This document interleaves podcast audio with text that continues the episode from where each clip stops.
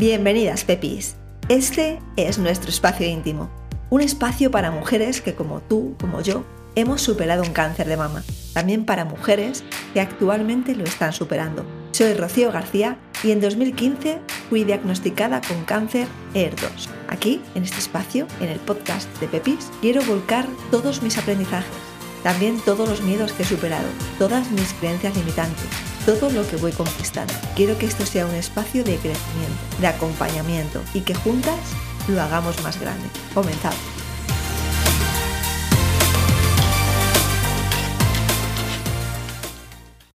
Muy buenas, Pepis. Hoy estoy súper contenta. Tercera entrevista que hago y estoy con una, con una compi a la cual he conocido en Instagram a través de otra compañera, de Alicia, y me hace muchísima ilusión porque, bueno, estamos hablando aquí un poco en, backstage, ¿no? Antes de empezar la entrevista, de que aunque hay un montón de cuentas, al final cada una cuenta desde su lado, ¿no? desde su experiencia personal y entonces hace que, nos eh, enriquezcamos todas. Y bueno, que hoy tengo conmigo a Sayoa, al caso Rosa. Hola Sayoa, ¿qué tal estás? Hola, buenas tardes. Pues mira, estoy muy contenta de poder estar aquí hablando contigo. La verdad es que me hace muchísima ilusión. Eh, como has explicado, ¿no? Gracias Alicia, pues descubrí tu, club de Pepis. Bueno, yo ya me considero una más.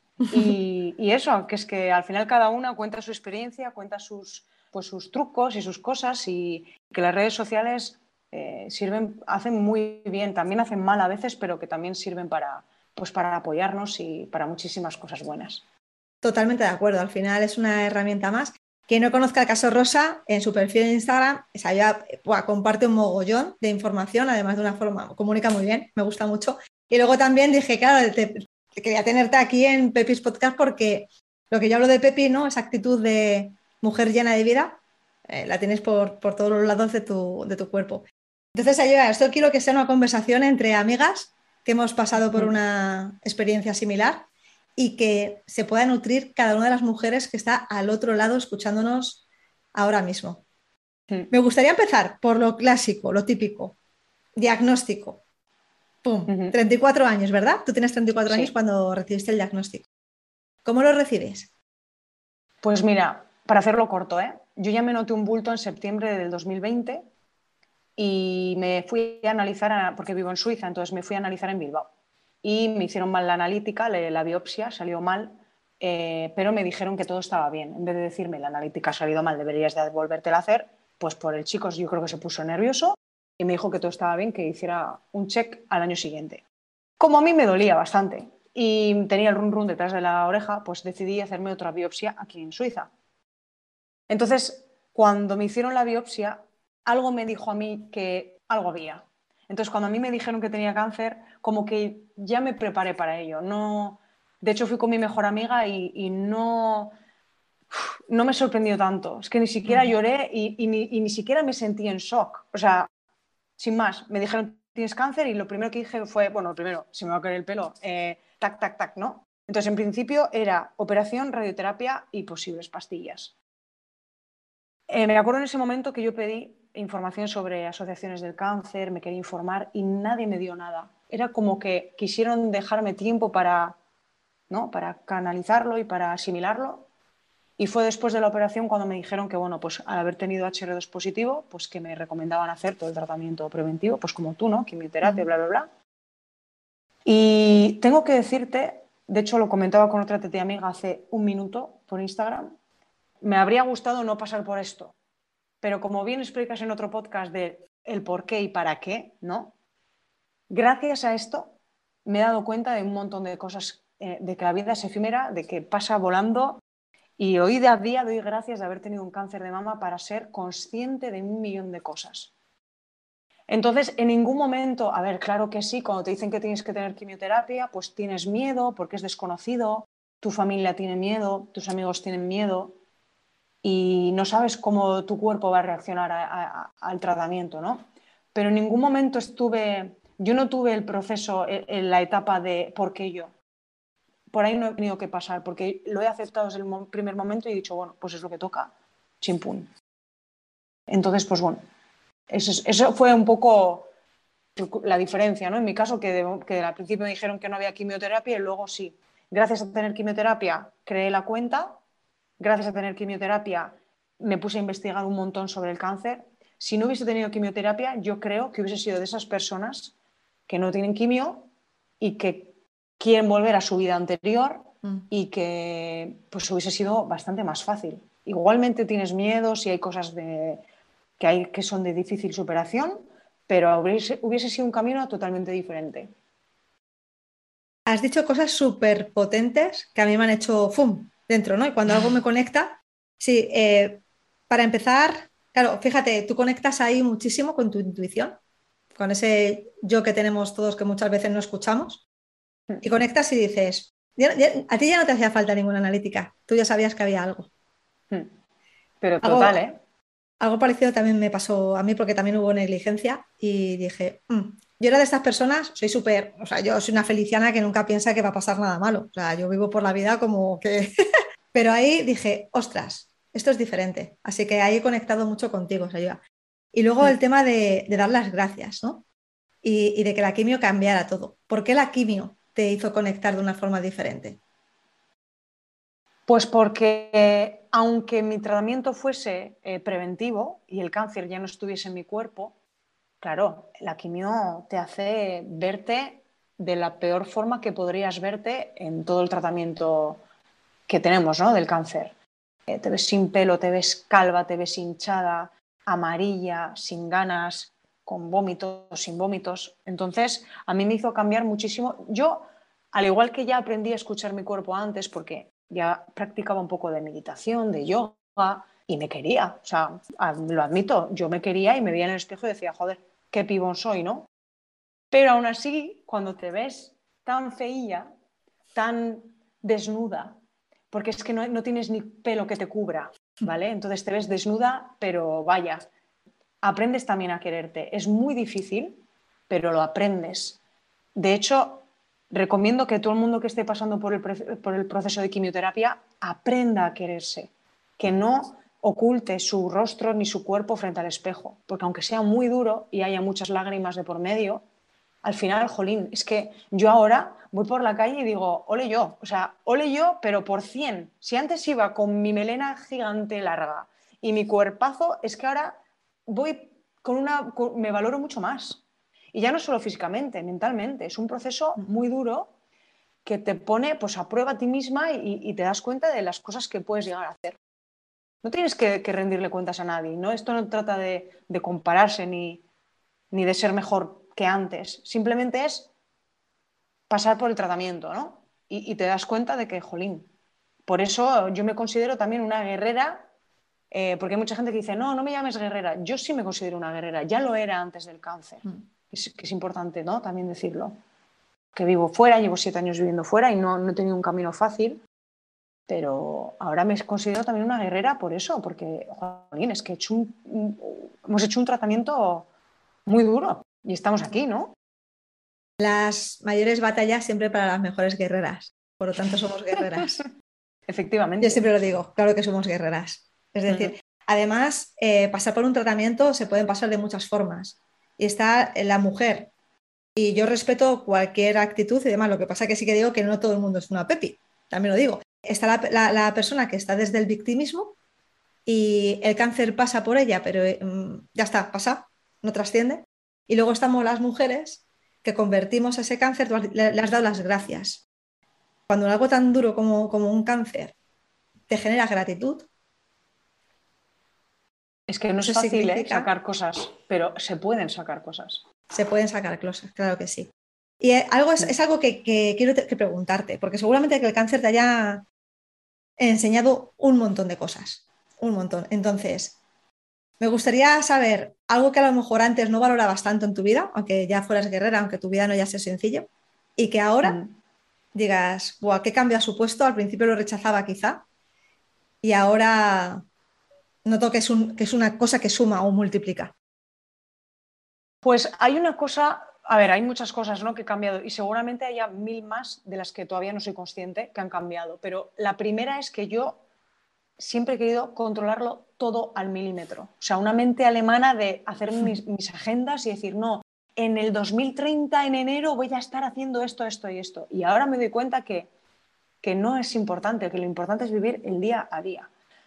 Por eso en mis redes sociales hace poco dije, no, yo soy todos los días feliz, jolín. Es que cuando me dieron la noticia que, llevaba ya un año limpia, ¿no? Pues claro que me puse muy contenta, pero es que el día anterior también estaba contenta, porque que hoy me hagan un análisis y de limpio no significa que mañana vaya a estar limpio. Ojalá, pero puede mm. que no. Entonces, ¿por qué voy a vivir hoy con el run run y el miedo de, es que, ¿sabes? Por ejemplo, siempre he querido viajar, ¿no? Y siempre, pues si no era por dinero, era por el tiempo, siempre hay el bucle, ¿no? Dinero, tiempo, tiempo, dinero o una pandemia. Y ahora es en plan, es que me voy a ir hasta sola, estoy planeando irme o a Tailandia o a Bali sola. Y me da igual todo. ¿Por qué voy a esperar? ¿A qué? ¿A que algún amigo familiar me pueda acompañar? ¿A que la pandemia haya terminado? ¿A que la No, lo voy a hacer, no ahora, hoy, pero ya lo estoy planeando para, hacer, para hacerlo este año. Y ojalá que se pueda cumplir, ¿no? Que todo, porque vuelva al trabajo la semana que viene y tal. Entonces, bueno, pues poco a poco. Entonces, lo primero que me enseñó el cáncer, a no controlarlo todo, porque también soy una persona que se estresa a sí misma. O sea, yo, la, bueno, creo que todo el mundo, ¿no? La ansiedad la creamos nosotros mismos. Entonces, he aprendido a vivir con el flow. Antes decía que vivía con el flow y me estaba engañando a mí misma. Ahora estoy aprendiendo a vivir con el flow. Entonces, al vivir el día a día, es una ansiedad que no creas y es un estrés que tu cuerpo no tiene. Entonces tú dices, bueno, hoy, gracias, me he despertado, estoy viva, ¿qué puedo hacer hoy? Esto. Y eso es lo más importante que saco del cáncer. También puedo sacar eh, cosas importantes como que he hecho filtros con personas, incluso familiares, eh, pues por gente que ha estado ahí, que no ha estado ahí. No culpo a quien no haya estado, porque también, y esto lo explico también en un vídeo en, en mis redes sociales, hay gente que no te escribe porque tampoco sabe qué decir. Entonces yo prefiero que no me escriban, si no saben qué decirme. Y eso no significa que no me estén apoyando. Esa persona no me está dando eh, el apoyo que necesito, pues no pasa nada. Tampoco hay que odiar a esa persona. Simplemente, pues ya está. Creo también que en la vida tenemos diferentes personas. O sea, tú habrás sido una Rocío a tus 15, a tus 30, o sea, somos diferentes personas, cambiamos, por lo tanto también tenemos derecho a cambiar de grupo de amigos, a llevarnos un día bien con un primo y el otro día no, pues porque vamos evolucionando, todo el mundo evoluciona. Entonces, el cáncer también me ha permitido aceptar esos cambios, a aceptar que mi yo de hoy no es el yo de ayer, ni será el yo de mañana. Y no pasa nada. Eso es, menudos tres aprendizajes. Y bueno, muchos más que sé que tienes, eh, porque es así, pero el que dices tú, tema de control, yo por ejemplo era una persona que no sabía pedir ayuda, entonces hmm. eh, aprendí. Es decir, que al final el cáncer te enseña cosas que son eh, de base, son complicadas. O sea, si, en la vida no te llega y te, da un zasca en toda la cara, así con la mano abierta, es muy difícil que cambies. Y me siento muy representada también cuando dice, yo pensaba que vivía con el flow, me dado cuenta que me engañaban. Yo siempre me decía, joder, si yo me gustaba mucho mi vida de antes y ahora, ¿no? después del cáncer, después de haber analizado, después de ver en qué me he convertido, digo, vivía en una superficialidad y era mundana hasta decir basta, es decir, como que la vida era un derecho y nos venía dado y oye, claro, ya está, sin valorarlas, sin tal. Entonces, claro, es maravilloso si podemos sacar ese aprendizaje. Me ha gustado, me ha gustado mucho. Hablas de las personas y también me gustaría saber cómo fue tu entorno cuando estabas con el tratamiento, la familia, los amigos, cómo se comportaron ellos. Bueno, primero tener en cuenta que al vivir fuera, bueno, hubo de los primeros podcasts que, escuché tuyos, si no fue el primero, justo hablabas de eso, de que vivías en, la, bueno, la distancia, que vivías lejos y tal. Entonces, el comunicar que tengo cáncer a través de una videollamada fue muy duro.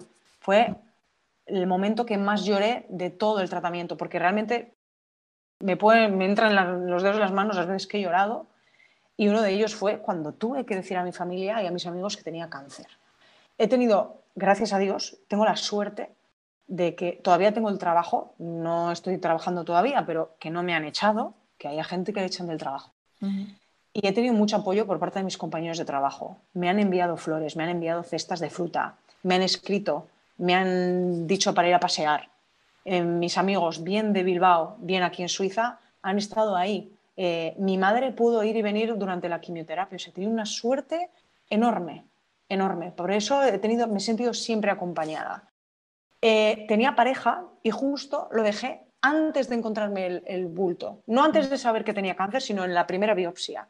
Y a día de hoy doy gracias a eso, porque, bueno, pues por, X motivos nos dimos cuenta, gracias a la pandemia y de estar todo el día en casa juntos, que no estábamos, eh, que, no, que no, no, íbamos en la misma onda. Mm. Y, gracias a, o sea, doy las gracias de que pude romper esta relación antes de descubrir todo esto, porque mucha gente me dice, Jolín, ¿cómo lo haces sola? Pues la verdad es que nunca voy a poder saber si hubiese sido mejor hacerlo en pareja, en una pareja feliz, quiero decir, con amor, o sola. Eh, yo he estado sola en momentos y me ha venido genial, porque gracias a estar sola he, podido aprender a lo que te contaba antes, a, valorarme, a quererme, a ir desnuda por la casa sin miedo a que nadie me juzgue ni me diga nada. Eh, y a día de hoy doy las gracias de haber roto esa relación porque creo que hubiésemos sufrido los dos muchísimo. Eh, porque al final creo que pues, la otra persona igual hubiese estado conmigo por, pues, pues, por, pues, por tener que estar y, hubiese sido muy duro, muy duro. Esto que apuntas es importante. Es una de las cosas que te quería preguntar diciéndote que sabes, es una cosa muy personal. Evidentemente, yo, bueno, en el podcast ya yo cuento todo porque creo que es la forma de, ayudar. Y como tú bien dices, al final un cáncer pone también o, evalúa en qué, en qué, estado está esa pareja. Eh, tú en este caso lo dejaste antes, yo le viví con la pareja, pero evidentemente no era la pareja. Eh, no por él, bueno, pues igual, caminos separados, el cáncer es algo fuerte, quizás se queda contigo pues por compasión, eh, no vamos a decir por pena, por compasión, por, pensar que si te deja es mala persona también, ¿no? Sí. Y al final, en vez de ser un apoyo, también se convierte en otra cosa más de la que preocuparte. Eso es, eso es. Mm. Y luego, eh, ha salido dos veces el aspecto físico porque es que realmente es muy importante. Parece algo como muy burdo, ¿no? El decir, se cae el pelo, se caen las cejas, no. Es que claro, de repente enfrentarte al espejo, ¡pum! Y verte así. Yo tengo un podcast que es, me siento muy fea. Mm. Y parece una gilipollez, pero cuando te sientes tan fea es muy vulnerable, o sea, te sientes muy vulnerable. Pero como dices tú, tienes que pasar por ahí, empezar a quererte, a aceptarte. Y entonces, claro, hoy qué pasa? Que eres la reina del mambo. O sea, hoy no te tose nadie. Hoy no te tose nadie. Hoy vamos. Yo me acuerdo antes, a mí me salen grandes, me salen tal, y digo, eh, me hago así, en mi puñetera vida, es que yo no utilizo ni filtros. Digo, ah, yo no, ¿eh? En todo el tratamiento no utilizo ni un filtro. Tampoco, no, ¿no? los usaba antes. La reina del mambo. Entonces, está guay eh, que las mujeres a lo mejor que también tengan más inseguridad también intenten, bueno, pues ponerse con la imagen que quieran, ¿no? Al final, pero que luego hagan ese ejercicio en su casa de desnudez y de decir, esto soy yo, sigo siendo yo, mm. sigo siendo yo. Me parece, me parece potente, te he escuchado también en Instagram decirlo y, y está el casi. eso totalmente, totalmente de acuerdo también. Te iba a preguntar también, antes del cáncer, ¿cómo eran tus hábitos? O sea, ¿Tú tienes unos hábitos saludables? Sí y no. Vale.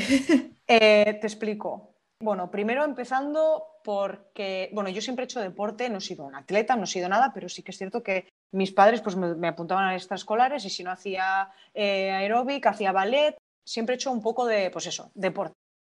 Entonces, he tenido el hábito de hacer deporte desde bien pequeña.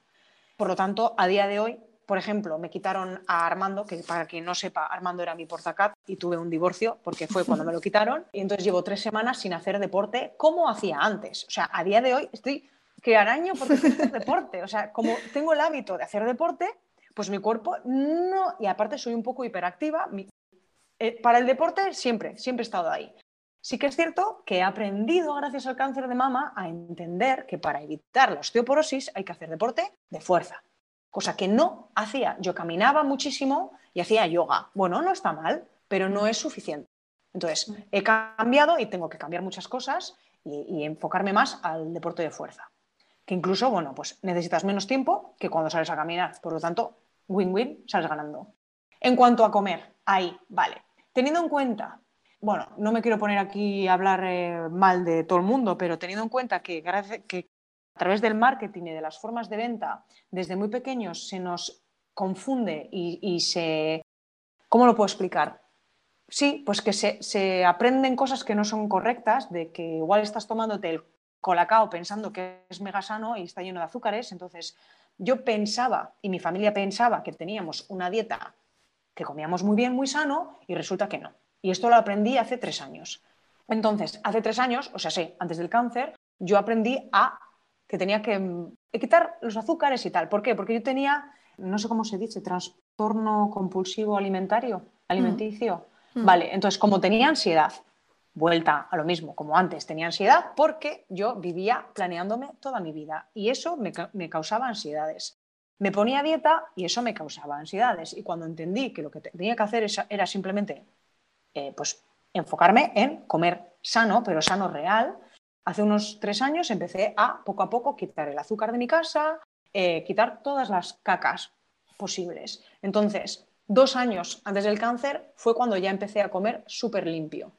A ver, súper limpio significa que de vez en cuando ayer pedí sushi y me cené un sushi y me como un helado y me tomo una cerveza sin alcohol o incluso con alcohol cuando me da la gana. Pero en, a grandes rasgos mi alimentación ya era sana antes del cáncer.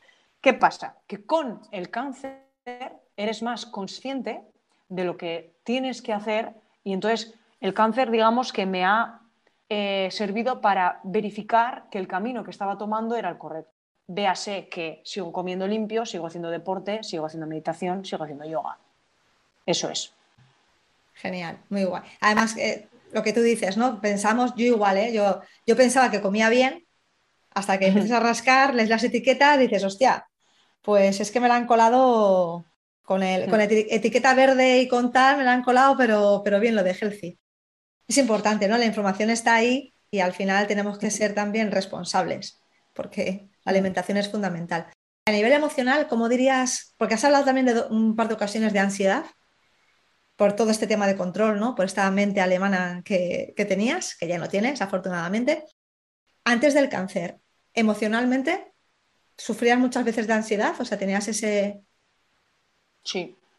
Además, por diferentes cosas. Por ejemplo, en el amor, cuando conocí a alguien, como también le doy muchas vueltas a las cosas, que también estoy aprendiendo a, simplificar todo, conocí a una persona y entonces, claro, empezaba a darle vueltas, idealizaba a esa persona y a la, hora de idealizar me, imaginaba un futuro que, es que no existía y eso te provocaba ansiedad. Pues con el amor, el trabajo, con cualquier situación y escenario de la vida, yo misma me causaba ansiedad.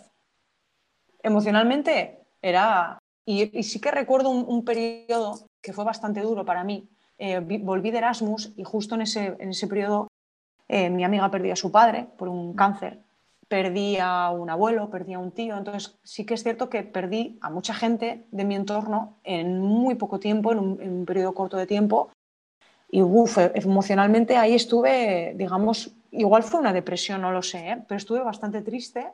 Y recuerdo que escuchaba música triste, melancólica, todo el rato en bucle, como que disfrutaba llorando, disfrutaba, porque a ver, llorar es bueno, y si ahora mismo quiero llorar, lloro, no, no, no me hago la fuerte. Sea, hay que dejar al cuerpo expresarse, ¿no? Pero lo que, lo que yo hacía de joven, no sé yo hasta qué punto era sano, porque era como un bucle, pum, pum. Entonces ahora es como, si estoy triste, expulso, lo dejo ir y luego cambio el chip y me pongo música alegre. Entonces, sí que es cierto que si comparamos, por ejemplo, mi música que, que, escuchaba cuando, era, cuando tenía 15, ahora cuando tengo 35, cambió completamente. Porque yo misma me cambio el mood. Pero bueno, ahora sí que me noto un poco más sensible, pero creo que es la edad, el hecho de haber pasado por un cáncer, ¿no? Que te hace valorar otras cosas y quizás la hormonoterapia, no lo sé. Pero ayer estaba viendo una serie y, se me caía ahí la lagrimilla en plan, ¡ay, qué bonito! Y yo eso no lo recuerdo hacer. Eh, me río porque a mí me pasaba un poco lo mismo, es decir, apego emocional y bueno, yo me casaba, o sea, yo conocía a alguien que no había hablado ni una palabra con él y yo ya me casaba y viajaba por él en caravana con, o sea, por supuesto, claro, claro, claro, ahí estaba el amor total. Y, no sé si también será la hormonoterapia, lo que pasa es que yo ahora no, no estoy, también es verdad que me estoy limpiando, pero eso es algo que también, igual que no sabía pedir ayuda antes y aprendí a pedir ayuda, tampoco sabía llorar y aprendí a llorar. Mm. Y entonces lo que dice, yo soy súper sensible. Digo, yo no sé si antes era tan sensible, yo creo que no. Pero es que ahora es como... ¡ah! Pero claro, es sano. Oye, para algo existe llorar, ¿no? Si no, no tendríamos un mecanismo para llorar. pero claro, no entrar en bucle de corazón partido, ahí en bucle de, de me ha dejado no me ha contestado al, bueno, al WhatsApp o lo que sea. Algo que así puede ayudar, a lo mejor ayuda a las mujeres que nos están escuchando, es diferentes fases por, la que, por las que hayas pasado durante el tratamiento, si es que, si es que has pasado por diferentes, diferentes fases durante, durante el cáncer. ¿Emocionales? Sí, emocionalmente. Uf, a ver, la negación no la llegué a vivir, el por qué yo, ¿no? Eso no. La del miedo la he pasado y la estoy pasando y la pasaré. Evidentemente, el miedo está ahí siempre. Pero, a ver si me explico. Creo que cuanto más piensas en algo, más miedo te puede entrar. Si yo ahora mismo voy a pensar, jolín, mis padres, si es que cada vez están más viejos y va a llegar el día. Y si todos los días pienso tres veces en que va a llegar el día, me va a entrar el miedo. Entonces, es que la mente es súper poderosa. Con esto no quiero decir que yo no vaya a tener miedo a que el cáncer se reproduzca, pero es que cuanto más piense, más miedo voy a tener. Y de hecho, el día de mañana, o sea, claro, cuanto más estudias sobre el cáncer, más entiendes las cosas. O sea, puede, puedo tener eh, dentro de 10 años un cáncer en el intestino que haya sido fruto de mi cáncer de mama o no. ¿Eso qué quiere decir? ¿Que, ¿Para qué? ¿Para qué voy a tener miedo ahora de si se va a reproducir o no? Sí que es cierto que cuanto más tratamientos termino, porque todavía estoy en inmunoterapia y hormonoterapia, hay gente que igual tiene más miedo pues porque se ve menos apoyada o menos que visita menos al, hospital y hay otra gente que, pues como yo, por ejemplo, yo a tratamiento pasado es como, ok, otra cosa menos. Y al estar menos tiempo en, los hospitales, pienso menos. También es cierto, tengo que admitir, como no trabajo a día de hoy porque estoy de baja, y tengo mucho tiempo libre, estoy en redes sociales mogollón. El hecho de estar en redes sociales mirando cuentas ajenas y tal y cual, claro, no todo es bonito, no todas las cuentas informan. Muchas personas pues cuentan y desgraciadamente necesitamos todavía a día de hoy mucha investigación porque hay gente que todavía tiene pues el cáncer en su cuerpo y no se marcha. Entonces, claro, eso, verlo, también te provoca más miedo, pues porque estás viendo casos reales de personas. Me he puesto en, en el móvil unos límites de redes sociales. Entonces, lo que hago cada vez que entro todos los días, me, enfoco en contestar a la gente, pues eso, en contestar, en pensar en qué puedo publicar, qué es lo que hace falta tal, y veo muy pocas cuentas de, otras personas, no porque no quiera, sino porque para mi cerebro no quiero estar tanto tiempo en, una red social. Eh, pero es que antes también lo intentaba hacer así, o sea, no, ya no solo por el cáncer, pero es que encima le añades que el hecho de ver menos cuentas que me hablen del tema hace que yo tenga menos miedo. Claro. Y que, que se supere, claro. Eso, te entiendo perfectamente. Entonces ya está, e, e, es el miedo en la etapa que más fuerte me ha pegado durante los tratamientos, el valorarme, ¿no? Lo que, lo que he explicado antes. No sé, no sé qué más podría decir, porque es que no, no saco cosas negativas, cosas que me hayan al agradecer. Eso me, me, ha, me ha servido, ¿no?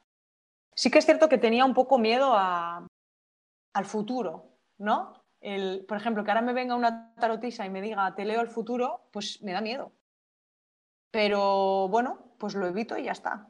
Por ejemplo, aquí en Suiza es muy típico tener un plan de pensiones, bueno, como en España. Y tenía miedo a tener un plan de pensiones. Y la psicóloga, porque otra de las cosas que no hice nunca y ahora hago es ir a psicólogo, me dijo, ¿y por qué vas a hacer un plan de pensiones? Si ahora mismo no es tu prioridad, no lo hagas y punto. Evitas ese, pues eso, eso que te está generando una ansiedad futura. No lo hagas. El día que estés preparada ya lo harás si es que llega. A veces nos creamos problemas. Es decir, es verdad que a veces, eh, y luego entras en ello, también te das cuenta que a lo mejor yo soy autónoma, yo soy freelance, entonces, bueno, pues lo normal es también crearte un seguro privado, por, porque nosotros estamos bastante descubiertos, pero por haber pasado un cáncer de mama no te cubre. Es decir, nadie, nadie te quiere. Y es como, claro, o sea, te das cuenta, a mí me pasa, o sea, lo tengo tan, tan, el tema del cáncer, o sea, evidentemente con el podcast, yo también sigo eh, cuentas y miro, pero a veces me pasa, pues hace poco, bueno, hace poco, hace unos 6, 8 meses que voy al dentista y me hacen rellenar un formulario, ¿no? Y, tienes que poner enfermedades que has tenido. Y no pongo el cáncer, se me olvida. Y me dice mi amiga, iba con una amiga, me dice, tía, digo, hostia, ¿verdad? hostia. Y digo, joder, y eso que me falta una teta me veo todos los días, ¿sabes? y se me olvida. O sea, es verdad que, que te quedas con lo bueno en quién, te, en quién te has convertido, lo despierta que estás, de, de consciente, de, joder, cuanto más consciente eres, más amor tienes y más quieres compartir y más quieres ayudar. Mm. Y lo otro es como, gracias, pero no lo concibo ya ni como una enfermedad, es como una lección que te han dado y... Pero es que, fíjate, te voy a decir, el, el sábado me fui a la montaña con los amigos y volvíamos en el coche y dije, ahora mismo, ahora mismo no tengo ningún efecto secundario de nada, o sea, ahora mismo se me ha olvidado que, tengo, que he tenido cáncer y que tengo que convivir con esta enfermedad, ¿no? Entonces, también es bueno, porque eso significa que estás priorizando en otras cosas, pero eres consciente. O sea, que, que- que tú cuando rellenes ese formulario no pongas que has tenido cáncer, no significa que no seas consciente de ello, sino que en ese momento en otra cosa y eso también es guay, porque significa que incluso durante el tratamiento eres una persona, eres una persona que, que tiene una vida normal. ¿Vale? Y aunque haya que aprender a convivir con el cáncer, eso no significa que tengas eh, la lápida eh, en una mochila en tu espalda. Hay que aprender a convivir con él. Para mí el cáncer ya es un apellido, un apellido que tengo que llevar ahí y hay veces que digo, coña, ¿cuál era mi tercer apellido? Pues lo mismo. Anda, es verdad que tuve un cáncer, pues no me acordaba. Es tal Porque cual. es así. Además, yo digo que incluso jugamos con ventaja, porque hay una cosa que está clara, que es que todo el mundo se va a morir, o sea, de ahí no se escapa nadie. Y nosotras estamos más despiertas porque lo hemos tenido cerca. Entonces, cuando tú vives una experiencia o lo tienes cerca, relativizas, das valor a las cosas que son importantes y la gente lleva dormida porque se piensan que van a durar eternamente, que es como estábamos antes de eh, tener un cáncer. Entonces Sí. es como, el cáncer es como ese de, eh, vuelve, vuelve que ya sabes que... Pero es genial, o sea, es como el, el angelito, ni siquiera es el diablo, es el angelito que te dice, eh. Yo lo, yo lo vivo así, así que es, es genial. Es muy curioso porque, por ejemplo, yo nunca he querido tener niños. Bueno, es otra cosa que explico por ahí. Eh, nunca he, querido tener niños, no hice la preservación de óvulos porque, pues porque dije, ¿para qué? ¿Para qué meter hormonas en mi cuerpo? ¿no? Y lo siento por las madres que están ahí en el mundo, odio los niños. O yo creo que me dan alergia, ¿vale? Ya partiendo de aquí, es que no, no me gustan. Y cuando les oigo gritar y es como, "Ah", me chirría. Pero, pero, a partir del cáncer, cuando voy por la calle y les oigo gritar o chillar o incluso me molestan, digo, jo, es vida, esa persona está llena de vida. Y ya es como, lo veo de otra forma, es que es, que es asombroso, es asombroso. Por eso, vuelvo un poco a lo que has dicho antes, yo creo que ya incluso si no contamos con el cáncer, en la vida en general hay gente resolutiva y hay gente que busca problemas, que, que- que le gusta a- quejarse, ¿no? Entonces, cuando ya encima has tenido un cáncer, se ve muy claro esa diferencia entre la gente resolutiva, pepis, Mm. y la gente que no quiere buscar, eh, pues esos, eh, sí, que no quiere, no quiere buscar esos, eh, ay, no me sale en castellano, eh, esos resources, eh, Recursos, soluciones. recursos, gracias, Sí. esas soluciones para, perdón, ¿eh? Nada, para, pues para, para, para llevar mejor el día a día. Es verdad que todo el tratamiento que tenemos, bueno, tú ya has terminado, pero, pues bueno, por ejemplo, el dolor corporal, pues claro que duele, pero es que si haces deporte ya no te duele, o te duele muchísimo menos. Y hay gente que a día de hoy todavía, yo sé que cada vez que pongo en mi Instagram, hago deporte, que hago yoga, yo sé que mucha gente me ve y me dice, y pensará, "Pff, es que no se lo cree ni ella. Pues créetelo, pruébalo. Entonces, todo esto es igual. O sea, al final, eh, el pasar por un cáncer te hace valorar las cosas de forma diferente y es muy guay. Es muy guay, al igual de poder sentarte y leer un libro que antes lo hacías también y ahora es como, joder, estoy saboreando el libro porque, porque es que es una hora que estoy leyendo un libro que antes igual lo leía en plan de venga, venga, venga, venga. No, ahora estoy en plan, me siento, me pongo mi té y digo, qué suerte la mía de estar leyendo un libro. Y antes igual decía, qué aburrido, un libro. Para la hora esa yo me hago otra cosa. Sí, Relativizas. hay una frase de Rumi, creo que es, no la voy a decir bien porque yo soy muy mala con las frases, pero voy a decir el, el concepto, que dice algo así como que la vida, a ver, cuando tú exprimes una naranja, sale zumo de naranja. Entonces, la vida cuando te exprime, te saca lo que llevas dentro. Un cáncer, evidentemente, es una forma de exprimir a- al máximo y ahí va a salir el- la, que es, la, la persona que se está quejando continuamente y está de víctima, de víctima y no aprende. Sí. Y está la persona que dices, ¿con esto qué hago? Pues con esto hago esto, esto, esto, esto, esto. Nos convertimos en personas muy disfrutonas. Yo a veces hasta aburro, en plan de, joder, pero qué guay esto, ¿no? Joder, pero ¿y esto? Pero, guay, es que, guay, esta comida, guay, me meto en el mar, guay, qué fresquito, qué bien, claro. Es como, pero te petarla. O sea, se, se, me juntan ahí varias cosas y, y, es muy disfrutón. Es muy disfrutón. La verdad es que genial. Pero es súper guay. Mira, por ejemplo, ayer estaba tomando el sol con los amigos. Bueno, el sol llevaba un bañador. Yo siempre he ido, yo siempre he hecho toples en tanga, o sea, imagínate, ¿vale? Y ahora, ahora con crema del 50, el bañador que me tapa hasta el cuello y una visera y gafas de sol. Y ayer estaba disfrutando y pensé, ¿quién me ha visto y quién me ve? Porque hace 10 años no habría tomado el sol así. Vaya, yo con crema de solar, eh, un bañador, yo un bañador, eh, visera y, y, yo estaría pensando, ay, las marcas, no me va a dar el sol en la tripa. Y ayer estaba súper feliz de la vida, súper feliz, ¿sabes? Y al final, pues eso, es como, creo que al final el cáncer, o sea, porque por ejemplo, eh, hemos hablado antes de la alimentación y de los hábitos, ¿no? Eh, hay gente que no quiere tener hábitos, que, que, quiere seguir comiendo mal, que bebe alcohol, que fuma. Yo lo respeto totalmente porque al final, mira, yo lo que digo es, es tu enfermedad, es tu vida y tú haz con tu vida lo que tú quieras. Y si a ti eso te hace feliz, ole, sigue haciéndolo. Cha. Tal cual. Ole. Cha, porque al final igual estás cambiando todo y eres infeliz. Y al final, ¿en qué consiste la vida? En ser feliz, ¿no? Y ya está. Eso es. Entonces, eh, pero yo sé que mucha gente igual estará, Jolín, ya está esta hablando de los disruptores endocrinos, Jolín, ya está esta hablando que si del gomasio, que si del calcio y que si el ejercicio de fuerza. Pues para mí, el tener esta actitud y esta forma y estos hábitos en la vida hacen que construya un muro, de hecho esto me lo explicó la psicóloga, en plan, con lo que tú estás haciendo estás controlando eh, todo lo que está al alcance de tu mano para que el cáncer no vuelva. Eso no significa que no vaya a volver pero si vuelve, seguramente no lo hayas generado tú, no lo hayas originado tú, o Eso al menos desde, desde que has empezado a actuar. Entonces a mí eso me da una tranquilidad, que es que yo me voy a la cama y duermo como una marmota. Claro que sí. Totalmente es. Hay muchas cosas que escapan de nuestro control. ¿Vale? Mm. Eso ahí no podemos, ahí no vamos a gastar energía porque no depende de nosotras. Ahora, hay otras tantas cosas que sí que dependen de nosotras. Mm. Por eso te preguntaba que antes cómo era tu vida, por también sobre todo por el tema de las emociones, ¿no? Porque muchas veces es verdad que el cáncer al final se activa cuando estás en un estado. eh, yo, por ejemplo, es que estaba en un estado, ahora lo sé, antes no lo sabía. Pero bueno, tampoco sabemos de dónde el origen exacto. Pero bueno, que hay cosas que se pueden controlar. Yo soy como tú. Todo lo que puedo controlar, lo controlo.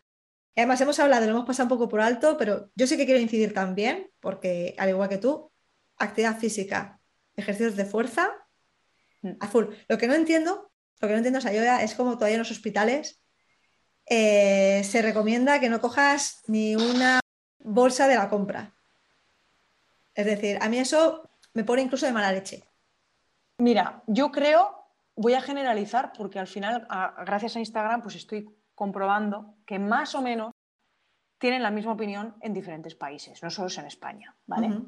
Pero también tengo que, por ejemplo, a mí nunca se me dijo que no levantara peso, nunca. Incluso poniéndome el portacat, la chica me dijo, si quieres hacer escalada y colgarte de un árbol, hazlo. A ver, estamos hablando fuera del tiempo de postoperatorio, ¿eh? O sea, vamos a olvidar el mes ese de recuperación, quitamos eso. Siempre, siempre, a mí siempre me han dicho, haz la actividad que estabas haciendo. Pero cuando ya te dicen, intenta no levantar peso tal y cual, es como, ¿qué? ¿Qué pasa? Eh, ¿Ya no puedo utilizar mi brazo? O sea, ¿se me va a quedar to- tonto? No, o sea, creo que... Pero creo que también es un poco, por ejemplo, tengo una amiga que se torció un pie hace unos meses y el traumatólogo, bueno, el, el doctor que vio, era muy, un señor muy mayor. Y entonces le dijo, tienes que hacer reposo absoluto. ¿Qué pasa? Por haber hecho ese reposo absoluto, ha tenido problemas con ese pie. Visitó a otro fisioterapeuta y le dijo, pero ¿cómo has hecho reposo? Es no tienes que hacer reposo, tienes que hacer todo lo contrario. Entonces, yo hago un llamamiento a todos los médicos, que estoy segura que algunos lo harán ya, pero al igual que antes se decía que no podías tomar soja porque afectaba las hormonas y se han hecho estudios y a día de hoy te dicen que sí que lo puedes tomar, estudien y actualícense, porque al final es que eso es lo importante. Te actualizas y entonces le dices a tu paciente, mira, te acaban de estirpar todos los ganglios linfáticos, un mes que no hagas nada y luego puedes volver a coger peso progresivamente. Tampoco levantes de repente 15, 15 kilos. ¿Qué pasa? Que nos entra tanto miedo y como normalmente los hospitales no tienen un servicio de, de, acondicionamiento físico, claro, de rehabilitación, pues como tienes miedo y encima todo hay que pagárselo de, su bolsillo, dices, mm. ¿qué? ¿Me voy a pagar yo un, un, entrenador físico para que me explique? Pues te quedas con el miedo. Pero vuelvo a lo mismo, Rocío. O sea, al final es quien se queda con el problema y no busca la solución a quien le busca la solución. Yo tengo la, gran suerte que en mi hospital, donde hice radioterapia, porque lo cambié por otras opciones, tengo eh, rehabilitación física. Son solo dos, veces a la semana y creo que son tres meses o cuatro. Se me acabará este verano. ¿Es gratis? Gracias. Pero cuando eso termine, yo voy a pagar mi mensualidad del gimnasio. ¿Es un dinero? Sí. Eh, al igual que mm, comprarme el gomasio es dinero y, comprarme, yo qué sé, el chocolate del 85% es más caro que comprarme el... Pero al final yo decido en qué meto mi dinero. Porque cuando pago Netflix no me quejo. ¿Vale? Entonces, en la vida hay muchísimas cosas que tienen su precio. ¿Vale? Y nosotros decidimos, es como quien dice, no, tienes la mejor televisión y la nevera vacía. Bueno, pues en mi caso sería al revés. Prefiero tener la nevera llena y no tener televisor. Entonces, tienes que, eh, que decidir. Ahora, sí que es cierto que sanidad pública debería invertir y ofrecer esto gratuitamente. Al igual que, en mi opinión, deberían de hacer, tengas o no un cáncer, o sea, en general, ¿vale? Eh, hacer subvenciones o bonos, no sé cómo llamarlo, para motivar a la gente a hacer deporte y que salga más barato. O sea, si, por ejemplo, en Vizcaya sé que existe un bono cultura que lo hacen en Navidad y tú compras un bono cultura y sirve, pues eso, pues para ir a comprar discos y tal, pues para incentivar la cultura. Pues podrían hacer bono deporte y que te salga más barato el gimnasio, porque al final es salud y es súper importante. A ver, aquí al final lo metemos en sistema, en estructura y en beneficios y en, bueno, política. Pero como, como tú dices, la información está ahí. Entonces, yo por una parte sí que responsabilizo al final a la autoridad de la bata blanca, que tiene mucha autoridad para muchas personas, y es genial, pero son personas que han estudiado una carrera, que tienen una experiencia y que también se basan en un libro, que es un libro de ciencia y demás. Y ahí no están todas las respuestas. Eh, para mí es súper importante siempre también escuchar nuestro cuerpo. O sea, no hay ni mejor médico que nosotros mismos. Si tú me dices que esto, esto es bueno para mí y mi cuerpo está rechazándolo, no es bueno para mí. Claro. Es tal cual. Y luego lo que dices tú de actividad física, claro, por una parte, meten miedo, eh, te quedas sin hacer nada, luego pierdes, pierdes movilidad, luego no puedes eh, subir el brazo. Movimiento, paso a paso, y como dices, invertir dinero. Invertir, que tienes que irte a Pilates, que tienes que irte a algún recondicionador especialista en oncología, que los hay muy buenos si quieres volver a tener movilidad, funcionalidad y un cuerpo que te acompañe hasta el resto de tu vida, que así va a ser, pues no queda más narices. Pero vamos, que por parte de Sayoa y por parte mía, actividad física sí, ejercicios de fuerza sí, y vamos, yo me quiero poner súper cachuda, ya lo he dicho, digo, yo quiero ponerme súper cachuda.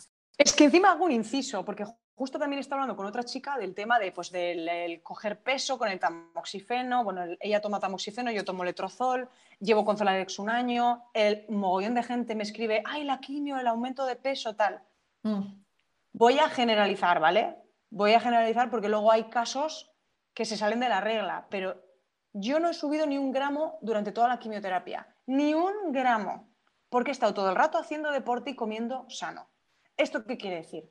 Si tú paras tu vida, porque la paras, dejas de trabajar, da igual el trabajo que tengas, ya esa actividad, ese, pues ese hábito que tenías, ¿no? De levantarte y tal, ¿lo paras? Si hacías deporte, ¿lo paras? O sea, paras todo. Tu cuerpo es normal que sube, que aumente de peso o que baje, ¿no? Pero, pues igual por mm, el karma me azota, ahora me hace plas y entonces aumento de peso incluso comiendo sano y haciendo deporte. Pero yo soy de las que opina que si tú tienes un hábito, tú haces tu deporte y tú comes bien, no vas a aumentar de peso. Y si encima estamos hablando que el ejercicio de fuerza te beneficia, tengas un cáncer o no, porque todas las menopáusicas tienen una probabilidad alta de sufrir osteoporosis, porque al final tu cuerpo si no tiene hormonas, vale, entonces, bueno, si, si estás en hormonoterapia tienes más probabilidad porque es inducido, bla, bla, bla, pero al final no solo el ejercicio de fuerza, es que hasta mi madre se lo recomiendo. Y me dice, ñi, ñi, ñi. Bueno, pues ya, ya vendrás, ya vendrás a, decirme. Entonces, ya no solo aparte de la osteoporosis y la recidiva, o sea, todo eso, sino que encima puedes tener un tipazo de la leche. Totalmente. O sea, un tipazo, tu, tu fuerza y decirle a tu marido, o, tú sola decir, mira, me he construido ese armario sola. O, no, no, no, no, las, el carro de la compra y ya está, y eres súper autosuficiente. Así es. Es decir, que a mí me pasó lo mismo que a ti, es decir, ni un gramo, eh, yo no he cogido nada, soy menopáusica inducida por el tema de la hormonoterapia, desde los 35 años también. Nadie, la, gente me, ve y me dice, pero es que, tía, es que está... Pues sí, pero igual que tú, me alimento mm. bien, hago deporte, es decir, que ya somos dos casos en el mismo episodio del podcast que nos ha pasado lo mismo. Y volvemos a ver, es mucho más fácil decir, es que la quimio o es que la menopausia o es que las hormonas me han hecho engordar, igual estoy mm. generalizando, es decir, hay casos sí, sí, sí, claro. que se le ocurran un montón, que tienen unos hábitos súper buenos y es verdad que el metabolismo, pues oye, mm. les, ha respondido de esa manera, porque también la genética tiene, habla, o bueno, el metabolismo habla, pero por regla general, si tú tienes unos buenos hábitos, si te alimentas bien, si haces actividad física, es matemática. Es A más B más C estado de forma, eh, pues estás bien. Efectos secundarios, pues, pues los mínimos posibles. Y para muestra un botón, fíjate, lo hablaba también con una compañera, llevo tres semanas sin hacer nada de deporte. ¿Por qué? Porque tenía el psoas contracturado y la quiropráctica me dijo nada de hacer ejercicios que fuercen la cadera y me quitaron el postacat, por lo tanto, ni, piernas ni brazos podía mover. Entonces, ¿qué, qué, qué? Nada. Luego encima estuve de vacaciones una semana en Bilbao, bueno, todo el combo perfecto, ¿vale? Entonces me pesé ayer y dije, uy, he cogido un kilo. Y sí que es verdad que me noto un poco más hinchada. Entonces, ¿podría ser la pastilla? Podría ser, pero yo estoy segura de que no es la pastilla, que ha sido el combo de pues comer un poco peor porque he estado de vacaciones y un poco más relajada y que no he hecho deporte. No he hecho deporte, amigos. Entonces, claro, mm, pues ya está. Lo que digo, fórmula matemática, ya está no haces deporte, no mm, controlas lo que comes y estás ahí a la way, lo que todo lo que te viene, pues no, es que luego la pastilla, los que soy. No, hombre, vamos a ser responsables también en este caso. Pues llevamos aquí una horita casi hablando, así que, que fíjate. Corta, cuando quieras porque yo puedo estar hasta el 2030 ¿eh? hablando. El problema es que yo también, así somos. Y además, conociéndote, ¿no? Ahora escuchándote, digo, joder, tenemos un montón de cosas en común, que lo sepas, mucho, mucho. Pero bueno, esta entrevista era para ti, no es para mí. Para ya, para finalizar, no sé, algo que quieras compartir, que te parezca interesante compartir en el, en el podcast. A ver, yo diría muy importante, porque creo que al final engloba todo lo que hemos hablado, no intentar compararse con los demás. Quiero decir, todo lo que, que si se te cae el pelo, que si el pañuelo, que si la peluca, que si engordas, que si adelgazas, una cosa más que me ha enseñado el cáncer, que ya lo, ya lo aplicaba antes, pero no, no tanto, es no juzgar. No juzgues, no te compares. ¿Esto qué quiere decir? Que si yo, por ejemplo, el miércoles, o sea, pasado mañana, empiezo a trabajar, no te compares conmigo. Mm, vete a tu, a tu, a tu, con el flow, vete a tu, a tu, a tu paso, escúchate y aunque sé que es difícil decirlo, que no te compares, porque al final pues lo primero que yo hice en Instagram cuando me detectaron cáncer fue buscar otras cuentas para saber cómo iba a ser, ¿no? Ya estaba ahí mm. comparando. No compararse, vivir esto de la mejor forma posible, porque hay muchas cosas positivas de las que se, van a, sacar. Y entonces lo que yo le diría a todas las chicas que, están pasando por esto es eso, de no compararse. Infórmate, habla con otras personas, pero sobre todo, pues eso, tú, tú vas a tu, a tu paso y escucha tu cuerpo porque al final creo que también es bonito el aprendizaje que te deja el cáncer y el tratamiento, ¿no? El, poder conocerte a ti misma. Entonces, si estás todo el rato comparándote con alguien, estás con la presión al final.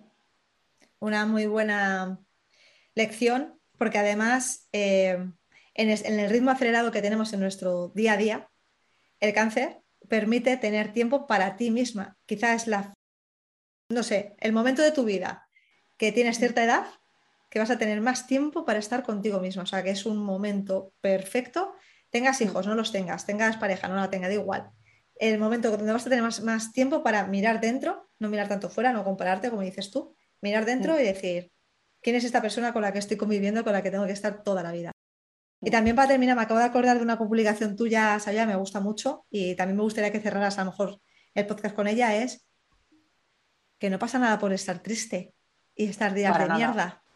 Esto es un mensaje que quiero, que me gustaría también igual que, transmitieras.